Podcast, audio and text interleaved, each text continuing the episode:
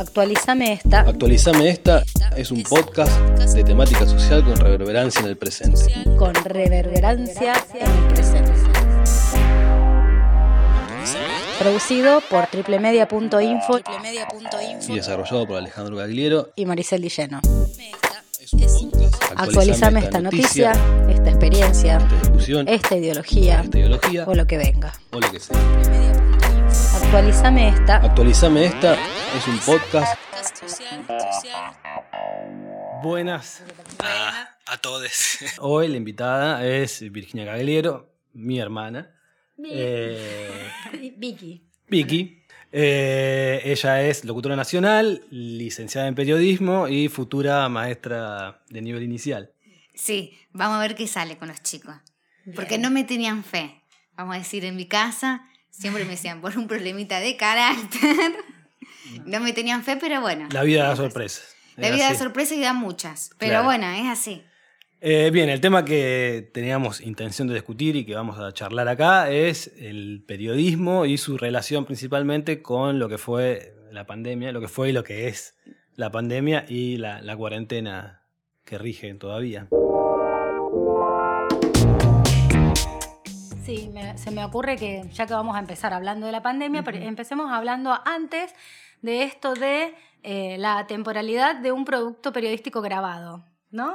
Exactamente. Tenemos que, en esta cuestión de- del podcast, más que todo, eh, en estos productos que la gente puede acceder en cualquier momento del día, eh, a cualquier hora o en, qué sé yo, o, se grabó en el 2019 y lo escuchás en el 2020, esta cuestión de la, de la temporalidad, de no marcar el hoy, de no marcar eh, en qué momentos estamos. Bueno, hablando justamente de pandemia, eh, en una cuestión tan, tan especial y tan puntual, vale la pena, pero bueno, si vamos a abordar otro tipo de temas, tener mucha atención en eso. Pero bueno, se logra con el ejercicio. eh, Sí, no, y- pero está cosas. buenísimo eh, charlar sobre eso y además eh, ahora es inevitable, ojalá que no haya más pandemias y esto se desactualice completamente, pero eh, Actualizame esta es un podcast de este proceso de pandemia, así que eh, después hay que pensarlo en esos términos, porque está bueno, me gusta la idea sobre este producto de información. Sin vencimiento. Sin vencimiento. Está, está- Producto está- está sin muy bueno. vencimiento. Sí. Aparte, bueno, porque permite el abordaje en profundidad de muchísimos temas que en tiempos, los tiempos radiales, mejor dicho, así como los tiempos televisivos o así el espacio que ofrecen lo- lo- los productos gráficos, quizás no te permiten eh, desarrollarlo de la manera eh, con la que se debería hacer. Tampoco vamos a hacer un podcast de dos horas, pero quizás puedes hacer un podcast de 45 minutos, una hora o un poquito menos. Eh, entonces te, te- te permite un abordaje mucho más complejo. Y está bueno ese ida y vuelta eh, de esta cuestión de, de la charla. Bien. ¿eh? ¿Tuvo que adaptarse a esta circunstancia, alguna de las dinámicas del periodismo, más allá de que tuvieron libertad de ir a los medios, a trabajar igualmente?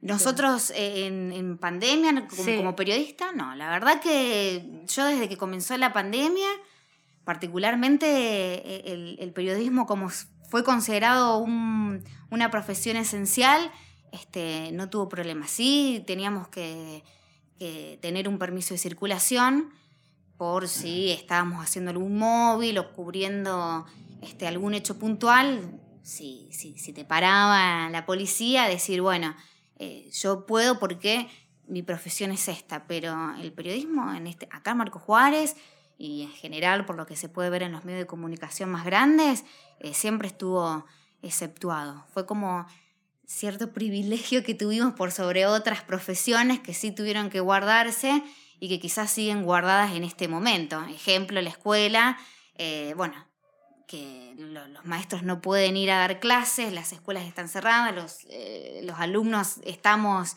meta virtualidad y demás, pero mm, no, el periodismo en ese sentido se, se manejó muy, muy bien, con, con mucha soltura. Y los protocolos para los periodistas también, para ustedes, más con mucha más libertad que otros protocolos, aunque tuvieron que interpretar los protocolos de todo. Ay, lo que pasa que, viste, hoy en día, a- a ver, cuando esto comenzó la pandemia, eh, obviamente eh, nos guardábamos, salíamos lo, lo menos posible, tener en cuenta que eh, al haber menos eventos, también salíamos muy poco.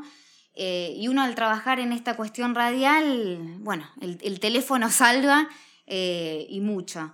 y tener obviamente los invitados que a veces iban o tenían una, una columna fija, el teléfono este, Salvador en ese sentido.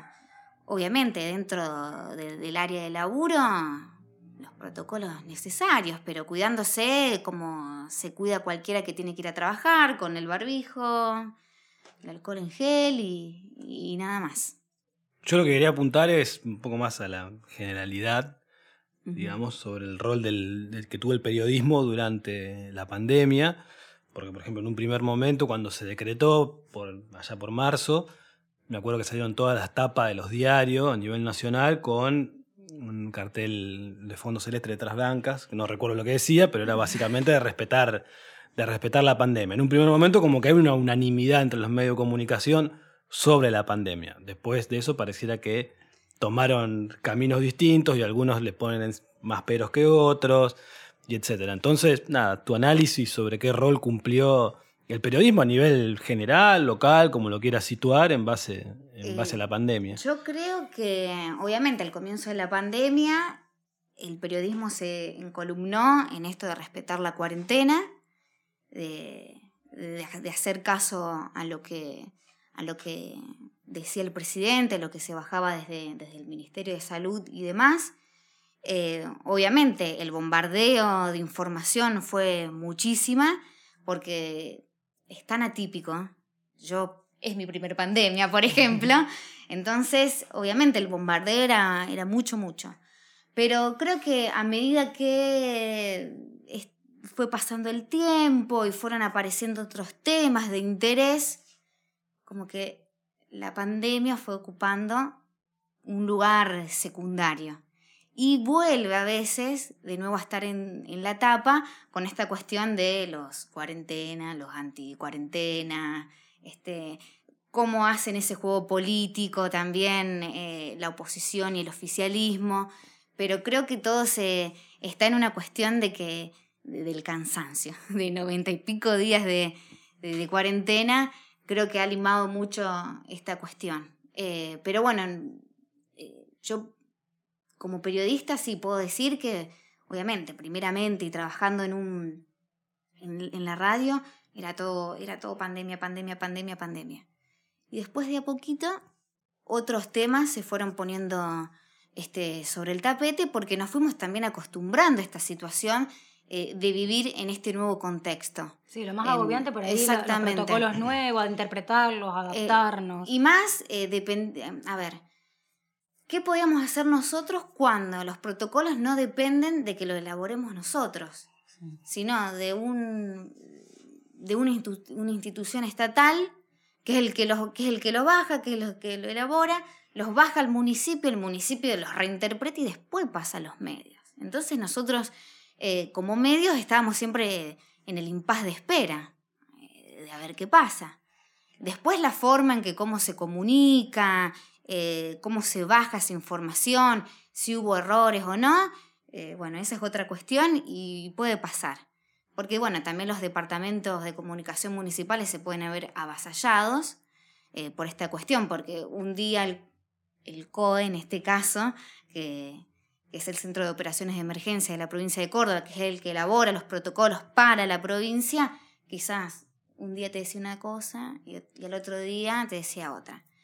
Entonces, viste, es como bastante complicado. Pero bueno, al depender de, de, de, algo que, vos no puedes manejar, encima es provincial, que yo me imagino que también el matoste que debe tener el COE eh, en decir qué se puede, qué no se puede, más las necesidades que, que, la gente tiene que suplir. Nosotros como periodistas estamos en ese impas de espera. Nosotros la información la damos, por ahí la gente la quiere con urgencia, pero decimos, no, hasta que no nos llegue el protocolo del COE no te podemos decir nada.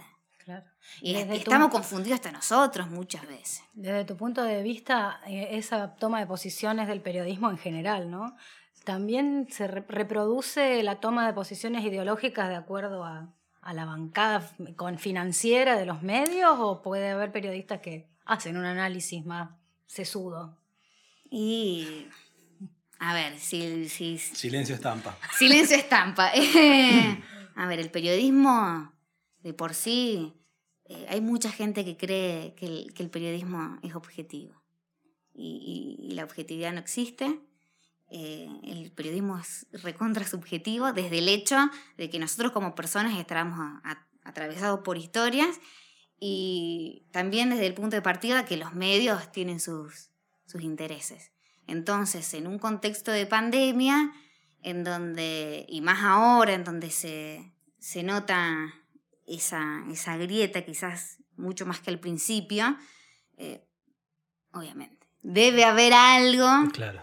que, Sí, porque este, eh, que banca, bueno, ustedes se tienen que alinear en, bancamos la, la cuarentena y ustedes, bueno, no, claro, somos anti-cuarentena. Por ejemplo, pensando el grupo Clarín, por ejemplo, porque es el grupo comunicacional más grande que tiene Sí. el país.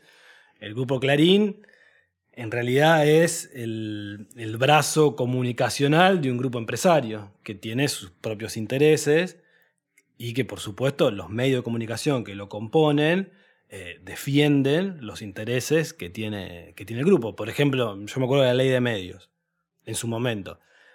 La ley de medios podría haber sido buena, podría haber sido mala, eso quedaba a criterio de cada uno, pero como perjudicaba netamente los intereses del grupo Clarín, la postura del diario era no, de un análisis, sino de una crítica constante a es- esa ley. Entonces, está bueno eso que remarcás de que el periodismo, porque mucha gente cree que el periodismo es objetivo, que el periodismo es independiente, y que lo que los periodistas dicen desde cualquier punto de vista es como Que podría ser. la expresión de la realidad, pero... Pero inclusive vos también eh, lo podés ver en, en- en programas de televisión o en los canales, específicamente los los eslóganes que tienen. TN, Periodismo Independiente, y pertenece al grupo Clarín. Claro. O Sí, sea, sí, te hacen fue- creer desde, desde, esas, desde esas oraciones y, y la gente, no sé si no lo entiende, pero está, ese, mm, le han metido tanto esa idea que quizás le cuesta desconstruir esta, esta cuestión. Uno porque estudió y porque quizás de- desde, desde, el, pro- desde el perdón, desde el terciario o, y desde la facultad le, le- le abren la mente. Pero no, el periodismo objetivo no existe desde ya. Incluso hay gente No. que supone que cuando alguien no quiere meterse en ninguna problemática y solo da buenas noticias, no está tomando posición. Está, tomando posición, está toma el, el decir no doy buenas noticias, eh, no doy malas noticias, vos te estás parando, eh, como decís vos, en una posición. ¿Por qué no das malas noticias? También es parte, es parte de la profesión. Te guste o no, te duela o no, es así. Después que uno haga un uso de la mala noticia Morbo. indiscriminado y un morbo Otra y posición. juegue en ese límite es otra cosa. Ya ¿Cómo existía acá el cambio 88 en una época Sí. que era que bastante ese- morboso? Sí, se publicaba Esa fotos mirada- fuertes. Esa mirada de que hay una, una construcción hacia lo conocido, a lo que escuchamos, que sabemos, que, nos, que nos contiene, que, que hace que se, se prolongue una forma periodística, por lo menos en nuestra comunidad. Eh, qué sé yo, nuestra comunidad, yo creo que, a ver, la crítica, eh, yo creo que los que hacemos period- periodismo acá en Marco Juárez, a mí a veces me gustaría hacer tipo reunión y realmente discutir entre todos qué tipo de periodismo estamos haciendo acá en la ciudad. Eh, yo creo que el problema radica en esta cuestión de que el periodismo lamentablemente, como en su momento, en sus inicios fue un oficio, eh, la gente no, no entiende el hecho de que hoy está profesionalizado y se estudia y estudias teorías de la comunicación y, ves cosas más, más profundas. Eh, a mí personalmente, y me hago cargo de lo que digo, eh, me molesta esta cuestión de que se ha entendido como un hobby. El, el periodismo no es entienda que hobby. construye poder, construye posiciones. Exactamente. ideas. Porque el- lo que uno dice, bueno o malo, eh, correcto o incorrecto, eh, muchas veces puede ser mella eh, en, en- en el otro, en el que te está escuchando. Y, y también está en uno, eh, como periodista, en, en- en el aprovechamiento que hace de, de ese oyente. Entonces, eh, a mí que se ha entendido como hobby o decir, bueno, me pongo un programita de radio y vemos qué sale. no, esto hay que tomárselo serio, porque estás comunicando. Y hay que tener mucho cuidado con lo que se comunica, porque a veces puedes tener una metida de pata muy grande y perjudicar eh, severamente a alguien o algo. Entonces, creo que hay que tomárselo con mucho compromiso. Y responsabilidad. Y responsabilidad. Es por esta cuestión que a mí, como te decía, personalmente me, ofusca un poco cuando eh, se lo toma de esa manera.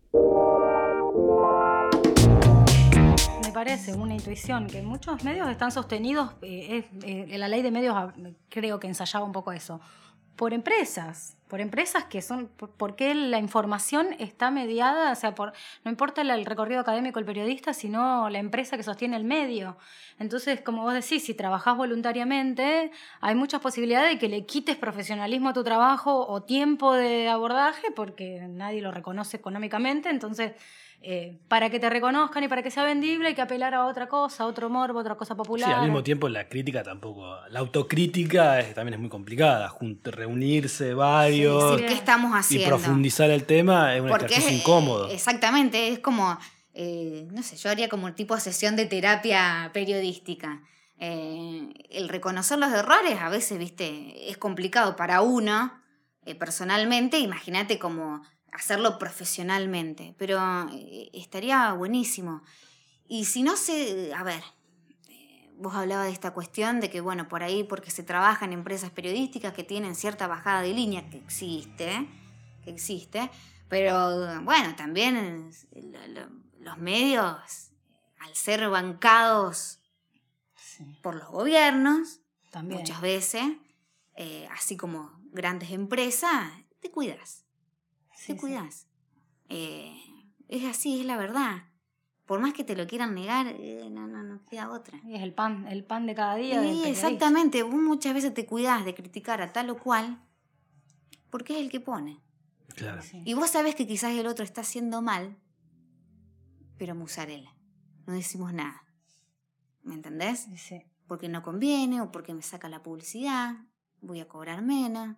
Entonces, eh, está, está mucho ese cuidado. O sea, una crítica siempre es muy soft, muy blanda la crítica. Suavecita, o sea, vamos a pegarle, no tanto, pero le, vamos a pegar. Sí, le da una cachetadita. Sí, y yo creo que, el problema eh, que tienen los medios en general a, nivel nacional, imagínate también los grandes medios de otros países, las agencias de noticias, que muchos son bancadas por los gobiernos, vamos a decir la gran torta publicitaria o plata proviene de, los gobiernos. Es así. Es así. Sí, de la pauta. de la pauta publicitaria, de la famosa pauta. Vos imaginate que si a vos tenés a presidencia de la nación que te da pauta y te da millones, ¿qué vas a hablar mal? Sí, sí. sí. Lo pensado tres, cuatro veces. Y viceversa. Y viceversa. O de una empresa que también te deja mucha plata. Y bueno, qué sé yo, la pensás. Pero bueno, ahí hay una teoría de la comunicación que, habla de, esta cuestión, eh, de cuando uno entra a trabajar y acepta eh, esas pautas sin que te las bajen. Claro. Son como unas reglas del juego tácitas. Exactamente. O sea, las sabes. Eh, hay una teoría de la comunicación que lo explica muy bien. bueno, que, habla de esta cuestión, de que, que, el que recién empieza a, transitar esta profesión, sabe que si entra a una empresa periodística o tiene una bajada directa que te dice, mira, de esto no se habla, o vos vas percibiendo, che, de ciertas cosas no se dice. Pero vamos a decir, yo creo que todos los medios están atados eh, muy a, la plata que, dan los gobiernos. Es eh, una pena, porque quizás tenés una recontra crítica para hacer y no la haces. Claro. O, ves cosas que a vos te molestan, pero miras para el otro lado. Entonces ahí digo, ¿hasta qué punto estás informando? ¿Hasta qué punto realmente estás comunicando? Claro, bueno, José Pablo Feynman, en uno de sus programas de filosofía aquí y ahora, desarrollaba el concepto de, o la diferencia entre periodista y librepensador, que eran como dos posturas. El periodista es el que tiene o lo que veía él, el periodista generalmente está sometido a una bajada de línea editorial de la cual no puede salir, En cambio, el libre pensador básicamente puede decir, dentro de los márgenes permitidos, eh, lo que quiere, criticar a la derecha, a la izquierda, al pensador no centro. tiene pauta. Claro, el libre No pensador tiene pauta. Tiene pauta. O sea, pensando, teniendo en cuenta eh, lo que vos marcas, no habría, no habría libres pensadores, Claro. Claro. básicamente. Sí, Pero nosotros somos los tres libres eh, yo Que lo no que recibimos piensa, pauta, pero eh, estamos dispuestos esto- también a, a a recibir tener a pauta. recibir la moneda. Pero yo lo, lo que pienso, digo, esta cuestión, teniendo esta, mar- esta, esta marcada de cancha, básicamente, digo, ¿hasta, ¿hasta qué punto estamos informando? Digo, ¿estamos informando? No, es un Esa, show. esa, esa, es la, esa es la pregunta que yo me hago como periodista. ¿O soy una simple reproductora de? Por lo menos para mí, para cerrar, es simplemente preguntar en eh, qué le falta al periodismo de Marco Juárez, según tu perspectiva. ¿Qué le falta al periodismo de Marco Juárez para Además de mejorar? librepensadores. Además, no, pero ¿qué le falta al periodismo local para mejorar o para avanzar hacia el ser más profesional? Profesionalismo, estudio. Ganas de cultivarse. De abordar temas posta. Eso. Eh, de agarrar un poco más los libros. Para mí eso le, le falta. Hay material y hay gente que seguramente sin haber estudiado lo haga muy bien. Pero estaría bueno que de vez en cuando abran un librito de comunicación y, quieran entender. Eh, porque esto es complejo. Pero acá en Marco Juárez yo creo que eso es profesionalismo, es, es, es las ganas de cultivarse, es proponer cosas distintas, por ejemplo, como lo que hacen ustedes con el podcast. Es algo que los medios no explotan. Por ahora. Todo, todo no- a ver, todos nos paramos en los medios tradicionales. ¿Me entendés? No, hay cosa nueva. Y también Sí. esa crítica, o sea, si yo me la pongo a pensar ahora, me la tengo que hacer también para mí. Sí, nadie queda Es- ajeno. a la claro, porque si no. Bueno, Pero pero, si digo- te comparás con periodistas que ya decís, tienen Pero qué- octogenarios, te- hay tiempo. Claro, pero vos decime, proponer. qué lindo sería encontrar, como te decía, en una página digital, una sección podcast. Como triplemedia.info. Exactamente. O nosotros cuando, eh, bueno, en esta que hicimos este, lo de Malvinas, que tuvimos esa linda oportunidad de Sí. esta sección como audiovisual, de, de temas de profundidad. Más allá de la cotidianeidad en la que vivimos y demás. Sí, que también nos de la explotación del tema profundo. ¿Me entendés? Pero bueno, eso es, un, es una labor que va a llevar Eh, tiempo. pero está pasando, me Sí. parece. Pero eh, estaría buenísimo. Sería, para mí sería lo más. Gracias, Vicky, estuvo buenísimo. De nada. De nada. ¿Hablé mucho? No, está bien. Perfecto. Ah. Está perfecto. Bien. Y bueno, actualizame esta. Ahora no decís más veces porque se hace el otro. Un besi.